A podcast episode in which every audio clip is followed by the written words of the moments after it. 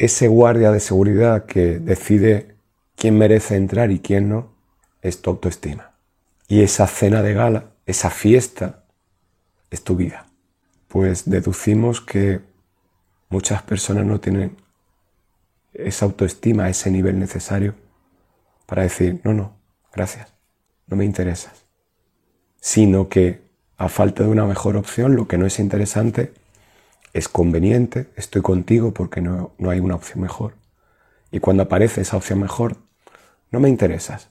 Traducción, ya tengo otra opción mejor. Lo siento. Tengo otra opción mejor. Ya no tengo por qué soportar esto. Ahora tengo quien me trata mejor que tú y me voy a esa relación. Se deduce que de todas esas relaciones hay una persona a disgusto. Por eso está continuamente buscando.